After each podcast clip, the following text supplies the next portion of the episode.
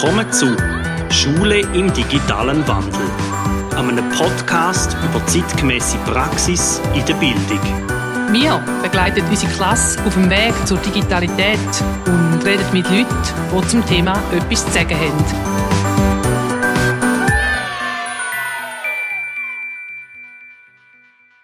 Herzlich willkommen zu einer weiteren Folge von Schule im digitalen Wandel. Heute mir gegenüber habe ich einen spannenden Gesprächsgast an der PH in Arz-Goldau. Ähm, Silvio Herzog, wer bist du? Ja, ich bin ähm, 52, bin Vater von zwei sehr aufgeweckten Kindern, äh, gerade jetzt eingeschult worden sind äh, dieser Woche, äh, in die erste und in die dritte Klasse wieder angefangen haben. Ich bin ehemaliger Primarlehrer, das ist meine erste Ausbildung und ich bin äh, immer noch sehr fasziniert von diesem Beruf, obwohl ich nicht mehr im Klassenzimmer stehe, sondern eigentlich seit jetzt äh, fast 30 Jahren, respektive 25 Jahren äh, in der Forschung, in der Beratung, in der Aus- und Weiterbildung arbeite. Du bist ja PH-Direktor hier, von dem Haus, wo wir jetzt dürfen, äh, gastieren ähm, Wieso wird man PH-Direktor? Ich kann das eigentlich gar nicht werden. Äh, mein, äh, sagen, mein Treiber in meiner Biografie, in meiner Karriere war immer, gewesen, etwas Sinnvolles mit anderen Menschen zusammen zu machen. Und ich habe mich immer wieder gefragt, äh, was kann das sein und wo kann ich mich am meisten einbringen. Und so bin ich eigentlich äh, als Lehrer äh, und Studium in die Forschung gekommen. Da habe ich aber gemerkt, ich will eigentlich umsetzen, ich will das ins Handeln bringen. Dann bin ich in die Weiterbildung. Äh, dann habe ich immer gemerkt, ja, die Weiterbildung ohne Forschung und Ausbildung ist mir wie zu wenig. Und dann bin ich Rektor geworden hier von der PA Schweiz und habe die Möglichkeit gehabt, das Ganze in einem größeren Rahmen zu denken und wieder etwas zu bewegen. Und so hat es eigentlich für mich immer biografisch eigentlich, äh, mich treiben quasi in der Frage, wo kann ich mich einbringen, wo kann ich etwas bewegen. Jetzt hast du in der Zeit, wo du da Rektor warst, ganz verschiedene Projekte gehabt. Eines von diesen Projekten, die ihr hattet, ist, dass ihr zusammen im Kanton Schweiz über die Zukunft der Schule nachdenkt habt. Zuerst mal persönlich gefragt, wie sieht denn die Bildung der Zukunft aus, deiner Meinung nach? Ja, ich glaube, die Frage muss man zuerst anders stellen, für was für eine Zukunft. Also wie sieht die Zukunft aus? Weil die Schule ist ein Teil von einer Gesellschaft und muss äh, eine wichtige Aufgabe übernehmen. Und ich glaube, wenn man diese Frage, die kann man natürlich jetzt nicht umfassend erleiden, aber wenn man dieser Frage nachgeht, zeigt schon eben die Megatrends wie Digitalisierung, aber auch die Individualisierung, Pluralisierung und die ökologischen Fragen, dass sehr grosse Fragen auf uns zukommen, die eine andere Qualität haben. Es ist nicht einfach mehr und, und äh, schneller schneller, sondern es sind schon Themen, die ganz eine andere Komplexität haben, die ganz äh, mehrdeutiger sind, flüchtiger sind und das tut die Schule ganz grundsätzlich vor. Das sind nicht einfach neue Themen, wo man neue Fächer machen kann, sondern die Schule muss sich ganz grundsätzlich reformieren, um der anderen Welt, sage ich jetzt ein Stück weit, oder sich verändernden Welt gerecht zu werden. Stichwort Grammatik von der Schule. Ich bin noch nicht so mega lang, also noch nicht so viele Jahre an den Begriff angekommen. Also die, die ungeschriebenen Gesetze oder die geschriebenen Gesetze auch, oder die Konzepte, wie eine Schule in sich selber funktioniert, wie zum Beispiel, dass wir am Ende von einer Lerneinheit eine summative Prüfung haben, oder dass die Lehrperson hier ein Einzelkämpfer ist, oder ein Einzelkämpferin, dass es 45 Minuten Lektionen sind. Hast du das Gefühl, da muss man aufbrechen für die Zukunft, oder wird da weiterhin so ein bisschen Platz drin haben? Ich glaube, man muss es einfach zuerst mal grundsätzlich überprüfen. Für mich ist eigentlich, sind die zwei zentralsten Elemente von der Grammatik von der Schule, ist, äh, wo findet sie statt und wann findet sie statt, also Ort und Zeit. Und ich meine, nur schon durch Digitalisierung kann man den Ort diskutieren. Es gibt viel mehr Orte, natürlich auch durch die Natur, wenn man wieder äh, draußen lernen will, wo man sich bewegen will, wenn man sieht, wo man überall auch lernen kann, außer außerhalb vom Schulzimmer, dass eigentlich Schule äh, viel mehr ist als das, was im Klassenzimmer stattfindet. Also wenn man nur schon diese Frage vertieft angeht oder die Verfügbarkeit vom Wissen, wo jederzeit vorhanden ist, wo eine große Zeitunabhängigkeit gibt, dann gibt es einfach viel mehr Möglichkeiten. Und jetzt muss man sich und darum gebe ich keine pauschale Antwort, muss man sich darüber nachdenken, dass ob die heutige Form, die wir haben, mit dem Stundenplan und dem starken Fokus immer noch auf Klassenzimmer, ob das wirklich längt, um die Möglichkeit, ich sage es jetzt mal so, zu ergreifen. Und da bin ich der Meinung, dass es immer eine Grammatik von der Schule braucht, weil das etwas konstituierend, etwas zusammenhebend ist, aber dass wir es viel grösser denken und viel frecher denken, damit wir eben das, was ich gesagt habe, nämlich die Fragen von der Zukunft können beantworten Ich bin jetzt in dem Zug von der Recherche von deiner Arbeit ganz auf verschiedene Sachen gestoßen. Ich möchte gerne zwei Sachen mit dir jetzt in dem Interview ein bisschen genauer anschauen. Das eine ist, du bist mal in einer Initiative oder in einem Gremium gewesen, wo heisst Schule und Lernen in der digitalen Welt. Was ist das genau? Das war eine Initiative von der Kammer von der Pädagogischen Hochschulen von Swiss Universities, also der Verbund von allen äh, pädagogischen Hochschulen.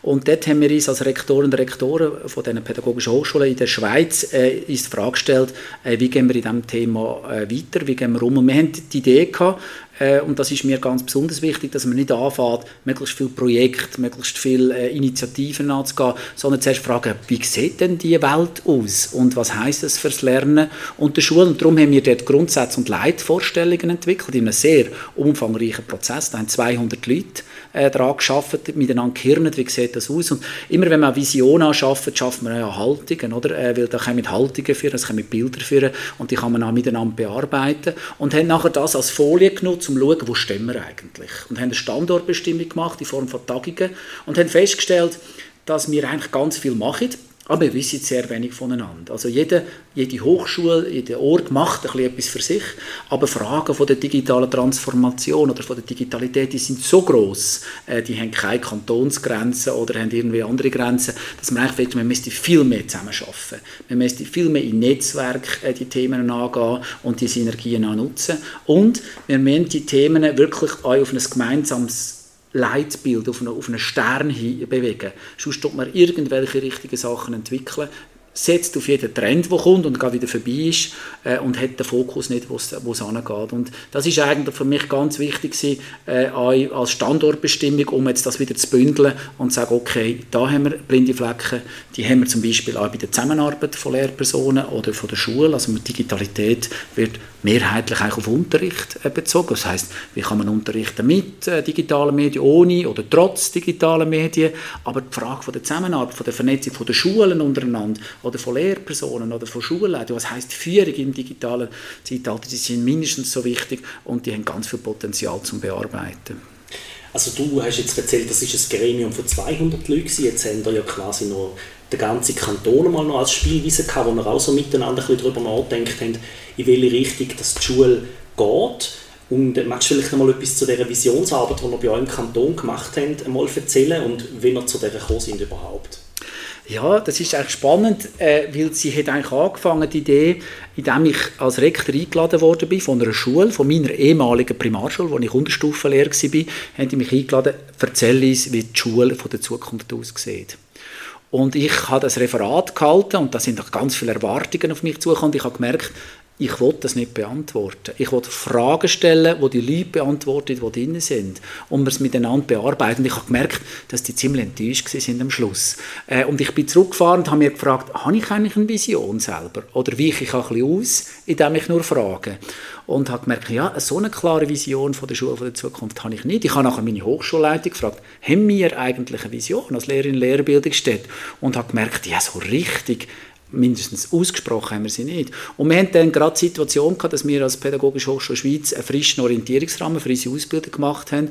Und ich habe gesagt, als erstes wir über die Schule von der Zukunft nachdenken. Wir haben keinen Selbstzweck als PH, also wir bilden ja für irgendetwas aus, für eine Zukunft aus, also müssen wir mindestens wir als PHs machen, damit wir eine Vision haben. Wir haben Visionsarbeit gemacht mit allen Dozierenden aus allen Fächern, äh, mit, aus allen Bereichen, also Forschung, von der Ausbildung, Weiterbildung und sind an einen Punkt gekommen, wo wir gemerkt haben, macht es Sinn, dass wir als PH-Visionen müssten wir nicht mit unseren Partnern, mit den Schulen, mit dem Kanton, mit der Verwaltung eine Hand. Dann ist es wieder der Schneeball quasi weitergerollt. Ich bin zum Kanton gegangen und habe gesagt, haben die eine Vision von der Schule von der Zukunft? Sie haben gesagt, wir haben keine Vision von der Schule. Und haben gesagt, haben Lust, zusammen zehn Jahre arbeiten? Und dann haben sie natürlich ja gesagt, mit Bedingungen, das ist natürlich klar. Und dann haben sie gesagt, aber ich will die Schulleitung dabei haben, ich will die Lehrpersonen dabei haben. Dann haben wir die kantonalen Verbände, Schulleitung und Lehrpersonen gefragt, haben Lust? Und haben dann auch auf der Grundlage von dem, was wir erarbeitet haben, zusammen in, in verschiedenen Formaten und in verschiedenen Gruppen zusammen eine Vision von der Volksschule im Kanton Schweiz erarbeitet. Das ist so der Prozess, wie wir dort angekommen sind, wie es jetzt auch nachher Ende 2020 publiziert wurde. Also in dem Gremium wie im anderen höre ich stark raus, es muss miteinander passieren. Also da kann nicht einfach jemand verordnen und sagen, da ist jetzt die Vision, kommen alle mit, sondern da muss man, da muss man die Leute relativ niederschwellig abholen. Man muss sie unbedingt abholen. Ich sage immer, eine Vision wirkt nur leitend, wenn sie äh, gemeinsam erarbeitet worden ist. Und abholen, das ist ein sehr anspruchsvoller Prozess, weil natürlich alle Kräfte drin sind, oder? Von bewahren, von, von völlig anders. Aber ich glaube, es ist wichtig, dass man, das, dass man die Personen mitnimmt und, wenn man sie mal erarbeitet hat, dass man Visionen immer wieder belebt. Weil, äh, wer der beim Kanton, da kann man immer sagen, ja, ist das nicht einfach ein Papiertiger? Sind das nicht einfach Worte, die entstanden sind? Zumal dann irgendein die Leute, die es geschrieben haben, vielleicht gar nicht mehr diesen Funktionen sind. Und da ist es eben wichtig, dass die Vision, die Erarbeitung, die hört nicht auf mit dem Prozess, der das erste Mal erscheint, sondern die muss immer wieder belebt werden, damit sie ertragen wird. Und das Interessante ist, und das ist auch eine feste Überzeugung, die ich in dieser Hochschule hatte, wenn man eben zusammen eine Vision hat, die präsent ist, wo die Leute drin haben, muss man viel weniger regeln. Man kann den Leuten viel mehr Autonomie, viel mehr Gestaltungsfreiheiten geben. Wenn, wenn die Richtung klar ist und die Menschen die teilen, dann wissen sie selber ihren Entscheidungen, was der richtige Weg ist. Und man muss nicht jedes kleinste Detail regeln. Gehen wir vielleicht einmal auf die acht Punkte ein, weil ich finde, die haben dann schon noch mehr Fleisch am Knochen, wenn wir miteinander mal ein bisschen für die Zukunft planen. Ich möchte gerne den ersten Punkt einmal vorlesen, den wir, den wir veröffentlicht haben. Die, Schule, die Volksschule der Zukunft orientiert sich an humanistisch-demokratischen Wertevorstellungen und fördert die Mündigkeit der Schülerinnen und Schüler. Was heißt das? Ja, ich glaube, die Frage oder, äh, von der Wert und warum wir das machen, ist ein ganz zentraler Punkt, der oft bisschen ausgewichen wird, wenn man sagt, ist ja klar.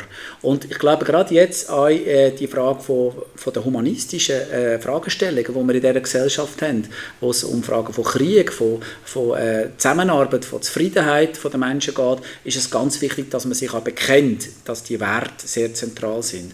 Der für mich persönlich wichtigste Begriff ist Mündigkeit. Auch im Zusammenhang mit der Digitalisierung, glaube ich, geht es darum, Menschen so mit der Technik ein befreundet äh, werden zu lassen, dass sie nachher selber entscheiden können.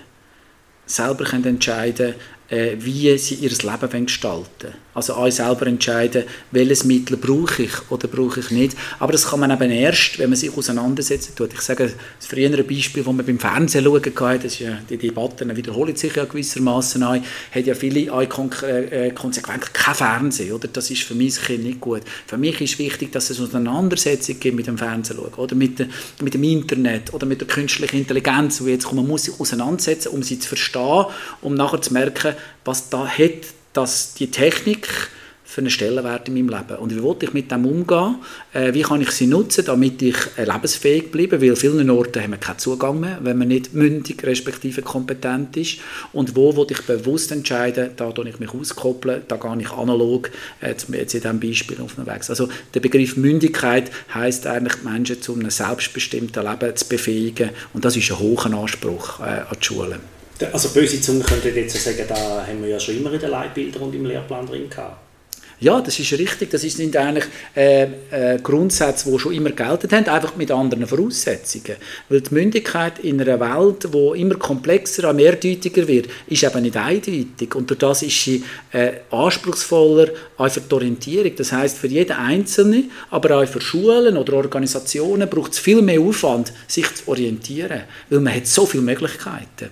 Und wenn man viele Möglichkeiten hat, muss man mehr entscheiden. Und wenn man mehr muss entscheiden, ist das zwar mal schön, aber aber es heißt auch Verantwortung zu übernehmen. Und darum, glaube ich, äh, ist die Mündigkeit schon immer ein zentraler Begriff von der Pädagogik, aber er ist heute viel anspruchsvoller zu erreichen und viel wichtiger, um zu überleben. Gerade weil, weil Kritikerinnen und Kritiker in Lehrerzimmer, in Lehrpersonenzimmer bis zu raus von Eltern sagen, Kinder sind heute weniger selbstständig. Ist ja das, ist jetzt eine pauschale Aussage, ich weiß, sie ist nicht fundiert, aber man hört so Stimmen, oder? Das würde dann eigentlich dem ein bisschen entgegenwirken, zu versuchen, aber die Frage, schaffen wir das denn auch, oder? Das ist eine spannende Frage, finde ich. Ja, ich glaube, die Frage ist sehr spannend und sie bringt uns eben auch einen Punkt an, wo jede Schule klar muss definieren, was kann sie leisten und was kann sie nicht leisten, respektive was müssen auch andere leisten. Und da finde ich halt, dass die Erziehungsberechtigten haben einen Auftrag. Es ist äh, nicht ein Abschieben von Bildung und schon gar nicht von Erziehung. Äh, und gleichzeitig gibt es auch noch weitere, andere äh, sage ich, Institutionen, die ihren Auftrag haben. Die Schule kann nicht sage ich mal, äh, der einzige Treiber und, und Beweger von der Gesellschaft sein äh, bei den Wertefragen und so weiter. Es wird ja oft, gerade wenn ein Thema kommt, heißt gerade die Schule muss und man muss ein Schulfach wieder machen, also alles muss die. Und das ist, wir sind ja am Limit und drüber oder, in der Schule. Also muss man dort klar sagen, das ist unsere Aufgabe und das ist nicht unsere Aufgabe. Und eine Vision kann helfen, äh, genau diese Frage zu klären. Das Schulfach Glück kommt mir da gerade so spontan in den Sinn. Ich habe es einmal gemacht, das Thema. Ich habe recht Freude am Thema, aber ich habe gemerkt, es, es ist nicht so durchgedrungen. Vielleicht habe ich es auch falsch angegangen, aber ich finde, es gibt dort sicher Ansätze, die man kann diskutieren kann, aber äh, ich bin noch nicht ganz happy damit. Ich habe dort noch keinen guten Umgang damit gefunden.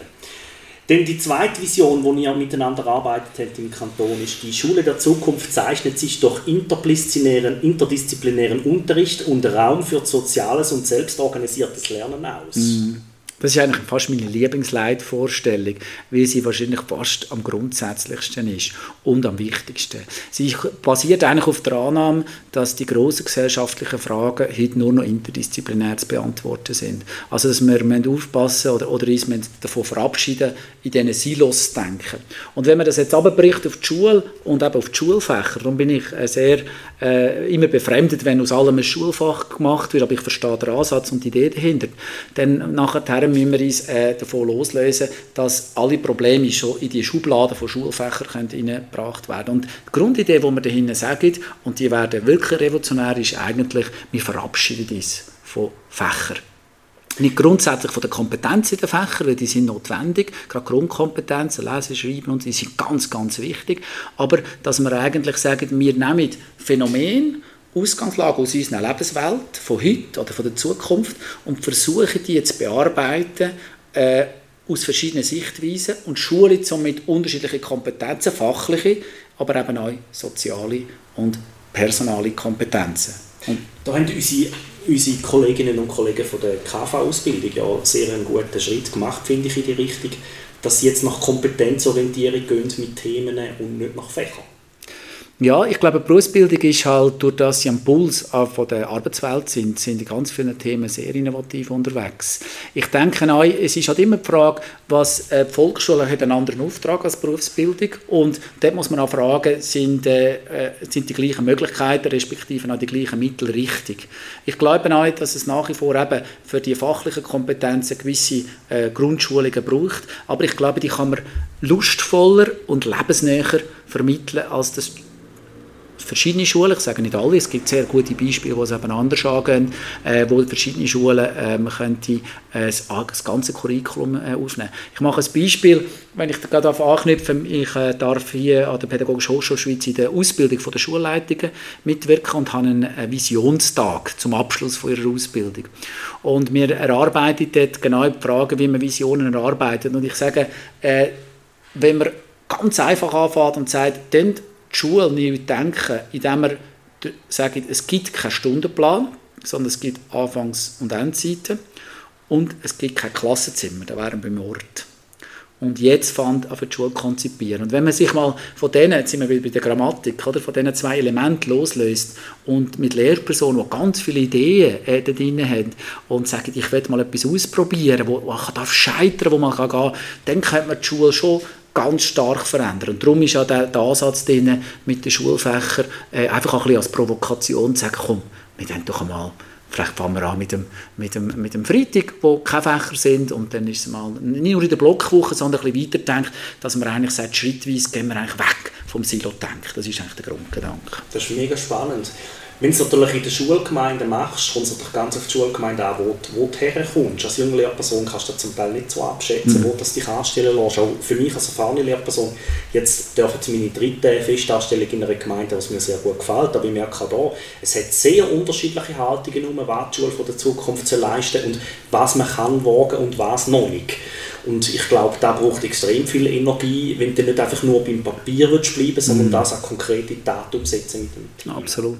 Und oder ich, ich glaube, also Zentral ist natürlich auch, dass äh, ein Stundenplan oder eben auch äh, das Klassenzimmer, das gibt äh, Orientierung und Sicherheit. Und wir Menschen brauchen eine starke Sicherheit, auch um kreativ zu sein. Und ich glaube, es braucht einen Ersatz zu dem. Und ein Teil von der, Versich von der Sicherheit ist halt Vertrauen, oder? Und sagen, du kannst das, oder ein Team, das das angeht. Ich würde jetzt also nie unseren Junglehrpersonen raten, geht raus ins Feld und dann die Schulfächer abschaffen. Weil wenn man überlegt, wo das überall verankert ist, oder? Wir haben sie in den Lehrmitteln drin äh, wo ja völlig überarbeitet werden müssen mit diesen Ansätzen, die wir haben. Wir haben es in der Ausbildung drin. Wir vermitteln das Wissen zu Schulfächern, fachdidaktische Fragen.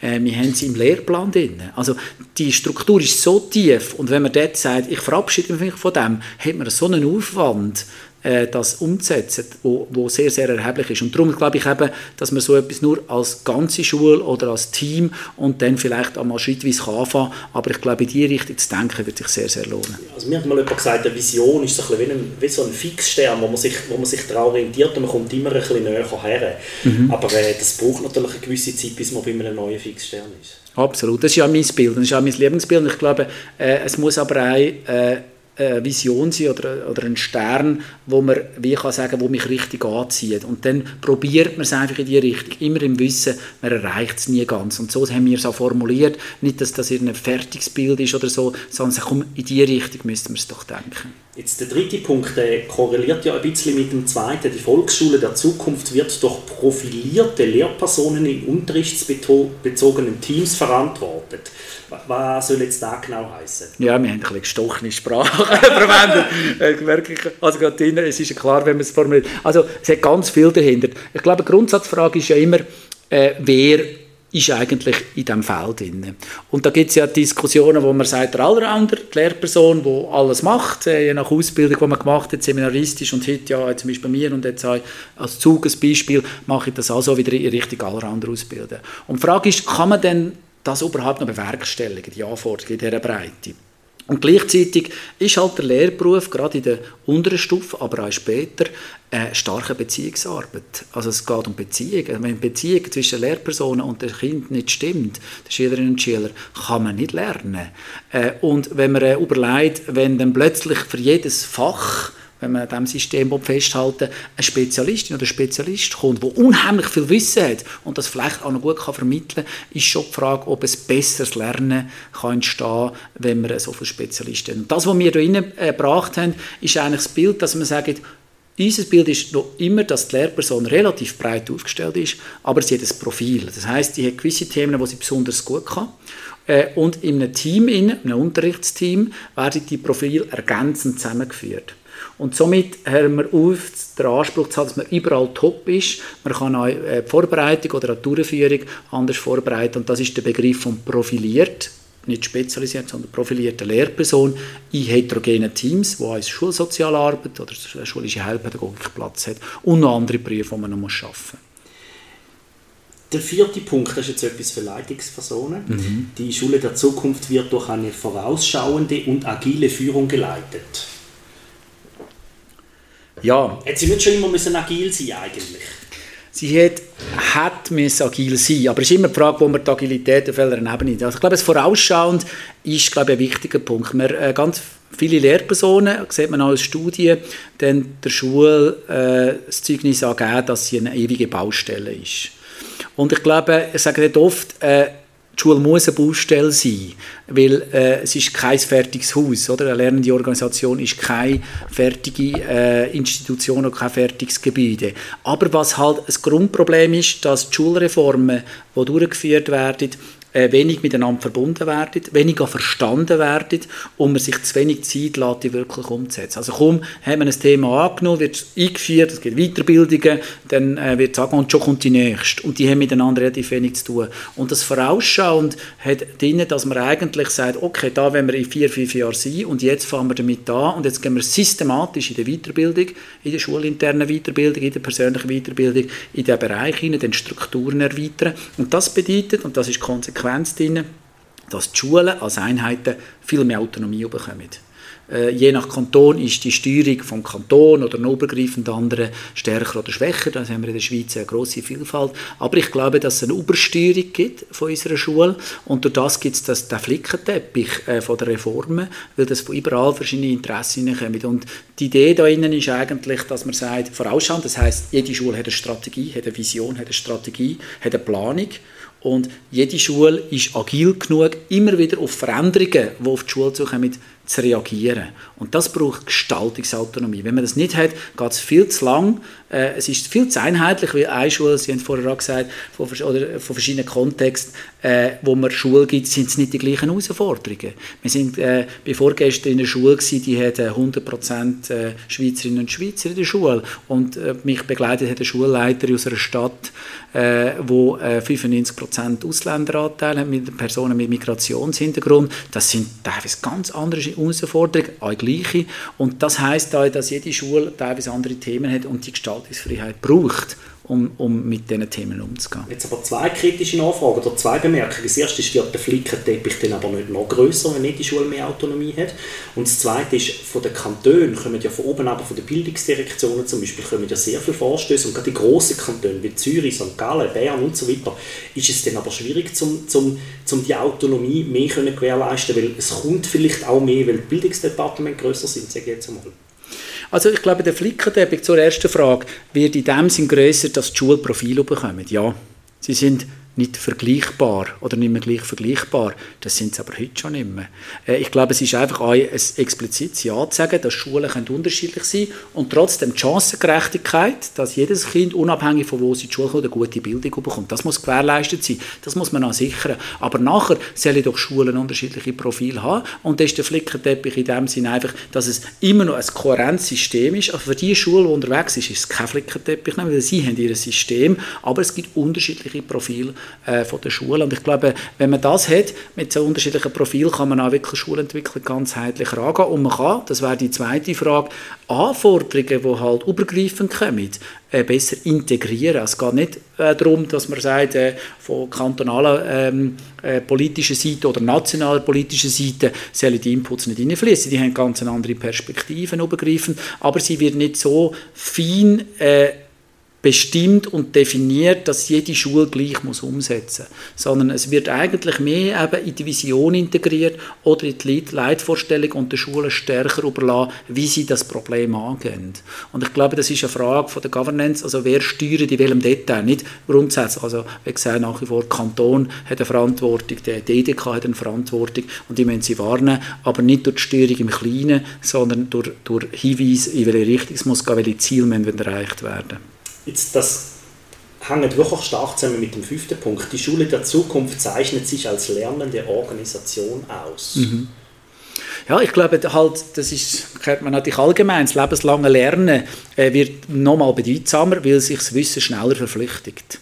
Und das heißt, dass wir regelmäßiger und noch intensiver immer äh, dranbleiben in verschiedenen Themen. Und das betrifft natürlich die Einzelpersonen, die Schülerinnen und Schüler sowieso, äh, aber auch die Lehrpersonen, natürlich die Schulleitung, aber es bezieht sich eben auch auf die Organisation. Und ich glaube, ein Punkt, den wir dort reinspielen ich bin lange in der Weiterbildung tätig äh, gewesen, wo ich festgestellt habe, dass ganz viele Weiterbildungspsyche so kurz, kurze Psyche sind und auch sehr unterschiedliche Themen. Und ich mich immer gefragt habe, wie viel Wirkung erzielt das tatsächlich? Und äh, so eine Idee ist halt schon, dass man eigentlich entweder als Lehrperson selber in seiner Verantwortung als ein Team sich längerfristig einem Thema widmet, wo man immer wieder Inputs reinholt. Oder, und das ist so ein bisschen mit Reim als pädagogische Hochschule gewesen, dass man eigentlich Praxis und Wissenschaft noch besser verbindet. Wir haben ein paar sehr gute Beispiele gehabt mit, äh, mit Pilotschulen, äh, wo, wir, äh, ja, wo wir über mehrere Jahre zusammengearbeitet haben, immer ins Gegenseitige. Es geht eben nicht PH für Praxis, sondern Praxis auch für PH uns bereichert haben. Und das ist eben auch in dem Punkt drin, dass man eigentlich sagt, äh, das ist eine systematische, langfristige Auseinandersetzung im Lernen. Eine Konsequenz, die sich aus dieser Vision für mich persönlich jetzt ableitet, ist, wie kann man die Lernfreude den Jugendlichen, den Kindern, den jungen Erwachsenen so weit behalten und stärken, dass das lebenslange Lernen eine Selbstverständlichkeit und eine Freude ist. Und ich glaube, da ist eine der grössten Herausforderungen, finde ich, je länger, je mehr. Also seit ich mich mit dem wirklich intensiv befasst finde, so wie kann man die intrinsische Motivation erhalten, leitet sich ja auch ein bisschen aus dem ab. Absolut. Ja, und ich habe gerade äh, die Woche eine Schule besuchen, wo das sich als Gesamtkonzept eigentlich äh, gegeben hat, oder? Und stark auf das intrinsisch Motivierte eingegangen ist und die ganze Pädagogik oder die Schule aus, dem, der Kindperspektive konzipiert hat. Und ich hatte so eine These gehabt, äh, und nicht die Antwort, wie man es macht, aber die These, wenn es der Schule klingt, dass die Lernmotivation über die ganze Schulzeit zu erhalten und am Schluss so hoch zu haben, dass sie fürs lebenslange Lernen bereit sind und Lust haben, dann hätten wir sehr, sehr, sehr viel erreicht. Wie man es macht, das ist enorm anspruchsvoll. Ich glaube, man macht es halt nicht nur, indem man halt äh, sagt, es ist alles Spaß, Lernen ist Spaß und alles soll einfach frei gewählt werden, sondern aber, dass man eigentlich halt auf die individuellen Bedürfnisse und die individuelle Entwicklung stärker eingeht. Und das ist natürlich mit Klassen mit 25 Kindern und so weiter in der heutigen Struktur eine unheimlich hohe Anforderung, auch wenn die Forderung schon lange äh, natürlich äh, vorhanden ist. Aber da muss man eben vielleicht auch andere Konzepte sich vorstellen. Natürlich, das erste Konzept, das dann rausfliegen muss, ist Learning to the Test. Aber das als Zwischenbemerkung von mir persönlich. Die Volksschule der Zukunft flexibilisiert, individualisiert ihr Zeitverständnis. Das ist der nächste Punkt. Was muss ich mir darunter vorstellen? Geht es um Zeitmanagement? Ja, es geht weniger um Zeitmanagement, sondern es geht, äh, wie Zeit quasi das Lernen strukturiert. Das hat zum Beispiel damit zu tun, wann fährt man morgen an und wann hört man auf. Ich glaube, dass man in Richtung Tagesschule bewegt mit Tagesstruktur an der heutigen Arbeitswelt ist, glaube ich, vielen Orten bekannt, aber zum Beispiel nur schon die Individualisierung vom Beginn. Äh, wenn man weiß, wenn den Kind am besten lernen oder die Jugendlichen, da hat es auch Studien bei Gymnasiastinnen und Gymnasiasten gegeben, warum fährt denn für alle Punkte 8. oder Viertel ab die Schule an? Warum gibt es dort nicht mehr Individualisierung, wie zum Beispiel auf den Unterstufen oder im Kindergarten oft mit einer Ankunftszeit und man fährt dann äh, in einem anderen Rhythmus an? Und ich glaube, äh, die, die Frage, wann ist der richtige Zeitpunkt für, für was, oder? das kann man anders stellen, wenn, nur schon in der Tagesstruktur. Da gibt es die Frage auch, wann findet die Schule statt? Über das Schuljahr. Äh, interessant ist ja, sind ja Studien, wo man sieht, dass zum Beispiel über die Sommerferien nach sechs oder acht Wochen, je nachdem, äh, wie der Kanton das geregelt hat, dass die schwächeren äh, Kinder deutlich mehr verlieren als die, die guten Kinder und die Schere somit weiter rausgeht. Also was ist mit der Sommerzeit? Ohne dass ich jetzt sagen dass die Schule in der Sommerzeit muss stattfinden, aber ja. wir müssen uns Gedanken darüber machen, das ist vielleicht nicht nur Aufgabe von der Schule, sondern in, in einer Zusammenarbeit, wie kann man ein ganzes Jahr gestalten, dass vielleicht auch die Rhythmen äh, sich verändern. Und der dritte Zeiteinheit ist, wie schnell durchläuft man die Zeit. Oder? Wir kennen das ja mit Klassen überspringen und so weiter. Das ist auch nicht das neues Konzept, aber die Frage ist dann das richtige Bild. Warum muss ein Kind, das gewisse Kompetenzen sich schon angeeignet hat, warten, bis alle anderen auch die Kompetenzen haben, bis sie äh, in einen weiteren Bereich reinkommen Also wie können wir diese Zeiteinheit anschauen? Und da haben wir natürlich einige Probleme mit dem Anschluss. Das sieht man ja bei Kindern, die zum Beispiel die Volksschule schneller durchlaufen. Die sind zu jung für die Berufsschule oder für das Gymnasium, die sind zu jung für die Universität Qualität und Intention und so weiter. Also dass man auch die Einheit vom Tempo äh, vom Lernen äh, kann Und dort, in diesen drei Dimensionen haben wir uns Gedanken gemacht, wie das könnte aussehen. Ja, also ganz im Kleinen heisst das für mich individualisieren auch im Unterricht, weil dann kommt die Zeitdauer von dem, was du lernst, ist ja auch bei allen Kindern und Jugendlichen unterschiedlich. Auch dort heisst das nur schon in Bezug auf ein Schulfach, wenn man es dann in der Grammatik von der Schule will, will, will titulieren Ich habe, ich habe jetzt nur schon den Unterschied, in meiner sechsten Klasse habe ich Schülerinnen und Schüler, die rechnen in der dritten Klasse stoff und so, die sind schon anfangs zweite Oberstufe ja. dran.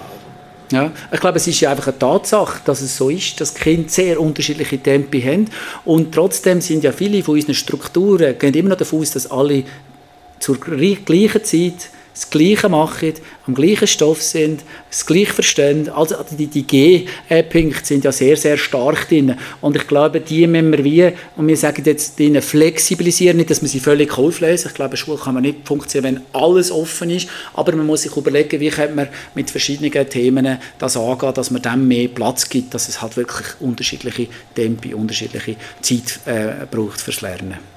Der siebte Punkt ist, die Volksschule der Zukunft fördert die Vielfalt von Lernorten in und außerhalb der Schule. Mhm. Da hast du schon was angetönt. Also heißt jetzt da, jeden Tag jeder Tag ist ein Waldtag oder einmal in der Woche gibt es einen Waldtag. Ja, ich meine, das ganze Thema draußen lernen, das ist jetzt, ich sage jetzt nicht ein Hype, weil ich finde es extrem wichtig und ich setze mich auch ein, äh, verschiedene Schulen, die äh, genau so Konzepte haben. Das Entscheidende am Beispiel vom draußen lernen ist es eben nicht, das eine ist Schule und das andere ist außerschulisch, so heißt ja im Begriff, sondern alles ist Schule. Und draussen wird gelernt mit der Natur und über die Natur zum Beispiel, aber das heißt nicht, draussen wird gespielt und drinnen wird gelernt. Also wir haben immer noch so, so Gegensätze. Jeder Lernort sollte eigentlich so genutzt werden für das, was er am meisten kann bieten kann und dann wieder zusammengeführt werden. Und das sind, meine wir jetzt eben nicht nur draußen lernen, da meinen wir auch im Betrieb äh, lernen, also in einem Dorf, in einer Schreinerei, äh, beim Abfall entsorgen und so weiter, also dass man dort viel kann lernen kann. Und da meinen wir an die virtuellen Räume, also wir haben das bewusst da reingenommen, wo man kann sagen, da gibt es äh, Chatforen, da gibt es verschiedene Formen, wo wir uns können bewegen können. Äh, wir sind nach wie vor der Überzeugung, dass der physische Lernort Schule enorm wichtig ist und da so eine Art integrierend ist und das auch bleibt in der Zukunft. Und gleichzeitig haben wir viel mehr Möglichkeiten und Lernen findet an so vielen Orten statt, dass wir als Schule müssen gut überlegen, wie können wir das Lernen, das nicht im Klassenzimmer ist, so integrieren, dass es das fördert, wo die Schule den Auftrag hat, zu fördern. Also es geht ja schlussendlich um einen schulischen Auftrag. Ja, ich glaube, auch der virtuelle Raum der wird sich noch gewaltig verändern. Mhm. Oder jetzt alles äh, virtuelle Realität, Augmented Reality und was es alles gibt. Aber ich glaube, das ist nur die Spitze des Eisbergs, von dem wir noch kommen da bin ich auch überzeugt. Oder? Und ich glaube, man muss sich intensiv damit auseinandersetzen, was die Chancen sind. Oft wird mehr versprochen, als man kann halten aber das sind Entwicklungen. Ich glaube auch, was wir nach wie vor auch wenig nutzen, ist die ganze Vernetzungsmöglichkeit. Äh, ich glaube, es jetzt fährt so ein bisschen an, äh, habe ich ja von Sekundarschulen, wo ich weiß, wo sich zum Beispiel mit Klassen äh, jetzt mal zuerst mal physisch getroffen und jetzt virtuell austauschen aus der Romandie oder aus Frankreich oder aus England, je nach der Sprache. Und dort passiert eine intensive Auseinandersetzung, wo miteinander geredet wird. Also ich glaube, dort hätten wir viel mehr Möglichkeiten, die Mittel zu nutzen. Die Volksschule der Zukunft ist Teil des öffentlichen Lebens und lebenslangen Lernens. Zum lebenslangen Lernen haben wir schon etwas gesagt, aber was heißt jetzt da des öffentlichen Lebens? Heißt das, man muss jetzt einfach jede Klasse muss einen Instagram-Account haben und zeigen, was sie im Schulzimmer machen? Nein, nein, nein. Also das meine ich nicht, dass man sich nur zeigt, sondern dass man sich verbindet. Ich glaube, äh, dass die Schule halt ein starker Teil von der Gesellschaft, auch von einer örtlichen Gesellschaft, ich sei das in einem Dorf oder in einem Stadtquartier und so weiter, und dass die Aktivitäten, die dort passieren und das, was in der Schule passiert, das sollte verbunden werden. Äh, die Schule sollte zum Beispiel auch ein Ort sein, wo man außerhalb von der Schulzeit für andere Aktivitäten kann brauchen kann. Es gibt außerschulische äh, Veranstaltungen, äh, Betreuungsthemen, Tagesschulen, es gibt Musik, natürlich klassisch auch, äh, wo man sagt, das läuft relativ alles noch isoliert. Und da gibt es es Möglichkeit, wenn man dort mehr zusammenarbeiten tut, dass da mehr passieren kann. Äh, dass auch die Schule nicht alle Aufgaben muss übernehmen muss, sondern dass man sich dort dann besser noch abspricht. Und wir sehen das eigentlich eher so als Vernetzung mit dem, was vor Ort ist, dass die Kinder die Lebenswelten äh, ja, in, einem Dorf oder in einer Stadt besser kennenlernen und wie gesagt auch immer das kann verbinden mit dem, was in der Schule passiert. Die Schule darf keine Insel sein, um es einfach auszuformulieren. Jetzt haben wir acht Kernaussagen für eine Vision gehabt, die wir zusammen im Kanton Schweiz ausgearbeitet haben. Jetzt konkret dich gefragt, du hast einen Zauberstab. Welche drei Sachen würdest du denn jetzt sofort abschaffen in der jetzigen Schule, aufgrund von diesen Visionen? Ja, Ganz konkret. Das ist natürlich eine schwierige Ausgangslage, weil ich glaube, dass halt auch die Entwicklung äh, dass die Schulen ganz an anderen Orten stehen. Also ich würde jetzt sagen, ich würde gerne mit einer Einzelschule anschauen, wo sie stehen und dort den Cyberstab nehmen und ihnen helfen, als es generell zu sagen. Aber ich glaube, ich kann es nochmal sagen, wo wir den grössten Hebel haben, ist schon darüber nachzudenken, wann findet die Schule statt, wo findet sie statt und macht vom Inhalt her das Lernen in so Silos, äh, macht das Sinn.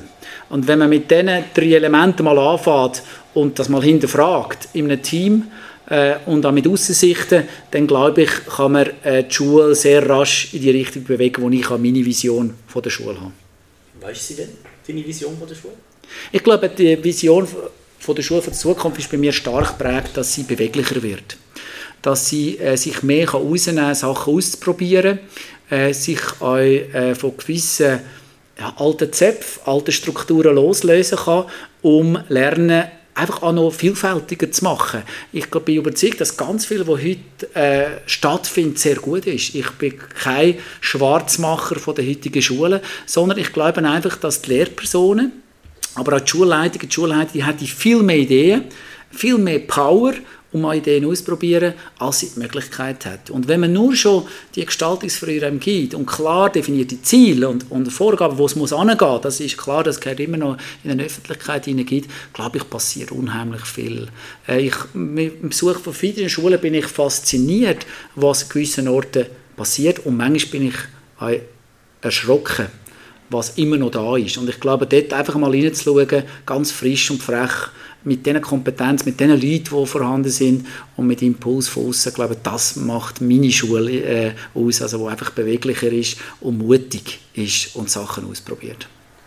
Jetzt bist du in den letzten Atemzügen als äh, BH-Rektor hier in Schweiz, im Kanton Schweiz. Wie muss sich denn die Lehrerausbildung noch weiterentwickeln, wenn man jetzt auf die Visionen geht? Ja, wir haben, ja, wir haben genau die gleichen Herausforderungen. Wir müssen da mutiger werden, gewisse Sachen ausbilden. wir haben einen Lehrkräftemangel, äh, wo wir sehen, dass wir eigentlich mit dem, was wir heute ausbilden, obwohl ja die Zahlen stark gestiegen sind in den letzten äh, Jahren und auch weiter werden steigen von Studierenden, wird es nicht länger, um genug qualifizierte Lehrpersonen anzustellen. Also haben wir doch die Aufgabe, zusammen mit der Politik oder der Wissenschaft zu überlegen, was heißt das? Was für Modelle brauchen wir? Ohne, dass wir Qualitätsanforderungen unterlaufen, ohne, dass wir den Beruf schwächen schwächt, indem man einfach sagt, den Beruf kann man ausüben, wenn man mal in der Pfadi Leiter war oder mal Schiedsrichter in einem Fußballclub. Äh, ich glaube, da braucht es gleichzeitig hohe Standards und auch kreative Lösungen. Es braucht sehr viel Kreativität drin. Für mich ist zum Beispiel der, äh, einer der zentralsten Punkte, und da muss ich auch zugestehen, da sind wir äh, noch auf dem Weg, sage ich jetzt einmal, ist, dass man eigentlich die Ausbildung und die Berufseinführung, die beiden Phasen, die muss man viel mehr integrieren. Heute ist eine Ausbildung, die hat Standards, die schließt mit einem Bachelor oder einem Master ab und für viele Lehrpersonen im Feld, aber auch die Studierenden, ist das wie, so, jetzt haben wir das gesehen, jetzt kommt das Leben, oder jetzt kommt Praxis und dann wird es oft machen. Und ich glaube, man muss es viel mehr, sage ich jetzt, das Leben, wenn ich die Metapher sehe, das natürlich nicht so, muss man viel mehr die Ausbildung nehmen und die Ausbildung muss man noch viel mehr ins Leben quasi in eine Praxis. Kann ich dir als Mentor und auch als Praxisleiter von, von, von Praktikas nur zustimmen? Finde ich gut. Jetzt gehst du in die Selbstständigkeit. Was machst du? Ja, ein grosser Schritt für mich. Ähm, nach jetzt elf Jahren als Rektor und eigentlich fast 20 Jahre in der Lehre Lehrbildung habe ich mich entschieden, selbstständig zu machen. Meine Firma heißt Mutaufbruch. Also du hörst daraus raus, äh, wo meine Themen kommen. Ich will äh, Hochschulen aber auch Schulen begleiten, so die grossen Fragen von, von unserer Zeit an gross denken, also auch im Sinne von Visionen und sehr konkret mit kleinen Schritten anzugehen. Und da habe ich so wie äh, den Zugang mit halt äh, Organisationsberatung, mit Leitungspersonen coachen, mit Referat, mit Impuls, ganz vielfältige Sachen, wo ich will, äh, eine andere Form eigentlich zu finden, äh, aber mit der gleichen Passion ein Stück weit und mit dem gleichen Bild äh, schlussendlich die Schule zu stärken. Da will ich weiterfahren. Und so steige ich jetzt ein. Dazu wünsche ich dir alles Gute. Silvio Herzog, vielen Dank für das Interview. Danke dir vielmals. Habt ihr Anregungen, Lob, Kritik oder ihr möchtet einmal von uns ein Thema behandelt haben, das bis jetzt in einer Episode noch nicht vorgekommen ist? Dann schreibt uns ein E-Mail. Hat es euch gefallen oder weitergebracht? Hinterlasst eine positive Bewertung oder erzählt es weiter.